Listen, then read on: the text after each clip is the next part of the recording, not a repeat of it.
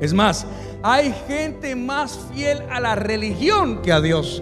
Bienvenidos a la cápsula Global Internacional, donde después de Dios, lo más importante eres tú. Una de las preguntas más famosas sobre el escritorio de Dios es, ¿por qué a mí? ¿Alguna vez usted ha dicho eso? ¿Por qué a mí? Debería ser la pregunta, ¿por qué no a mí? ¿Qué me hace tan especial que yo no merezca un proceso y alguien más sí? ¿Qué me hace tan único en esta vida que yo no merezca vivir una circunstancia, pero otro sí? ¿Por qué no a mí? Otra de las preguntas que hay en el mundo es si hay vida después de la muerte. ¿Qué hay después de la muerte? Cuando alguien muere, ¿a dónde va? Pero hemos crecido tratando de hacer caso omiso a esa pregunta porque no queremos conocer ciertamente lo que pueda haber o no después de la muerte. Y sencillamente la Biblia es clara con eso. Algunos iremos al cielo y otros van a ir al infierno. Entonces vivimos atemorizados, no queriendo ir al infierno, pero no hacemos nada al respecto. La religión no es de Dios, no forma parte de Dios. La religión no es nada que conecta con Dios. Al contrario, las religiones separan a los hombres, separan a las personas. La última oración de Jesús fue, Señor, que ellos sean uno como tú y yo somos uno. ¿Qué hace las religiones? Dividen. Como tú no piensas igual que yo y no crees lo mismo que yo creo, todos los días nacen religiones nuevas. Hay gente que te va a preguntar, ¿y de qué religión crees tú? La respuesta correcta es de ninguna. Entonces tú no eres evangélico. No, yo soy cristiano. ¿Cristiano de cuál? Del único que hay no hay ni dos, ni tres, ni cuatro tipos de cristianos. Ahora, el mundo para diferenciarnos nos pusieron evangélicos. Y si es por eso, pues sí, soy evangélico, porque predicamos el Evangelio de Cristo. Pero yo no tengo una religión, yo tengo una relación con Jesucristo. Tengo una relación con mi Padre Celestial, porque una religión necesariamente no es una, una relación.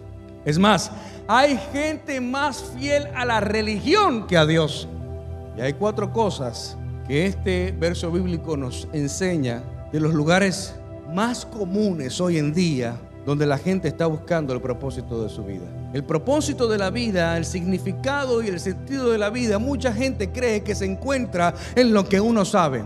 No se encuentra en lo que uno sabe, diga conmigo, creencias. Las creencias no, es, no son religiones, las creencias es eso que tú crees, eso que te enseñaron, eso que te programaron desde pequeño y desde pequeña las personas de autoridad. Las creencias es aquello que yo creo acerca de la vida. Lo segundo donde no se encuentra el propósito de la vida es en el disfrute, en el placer. Eso no es malo.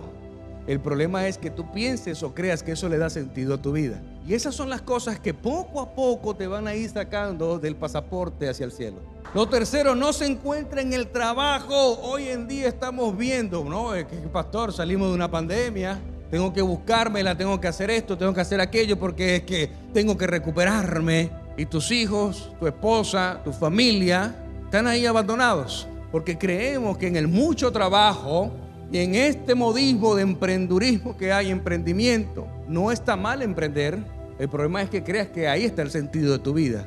Y por último, el propósito de nuestra vida no se encuentra en las posesiones, en lo que uno tiene. Y aquí en las posesiones no, no hablo solamente de las cosas materiales, porque incluso puede ser hasta tu propia familia. Aquí vemos el caso contrario. Hay gente que entienden que el propósito de su vida es la familia, porque entonces estás responsabilizando a una esposa, a un esposo o a unos hijos a que ellos sean lo que te hagan feliz a ti.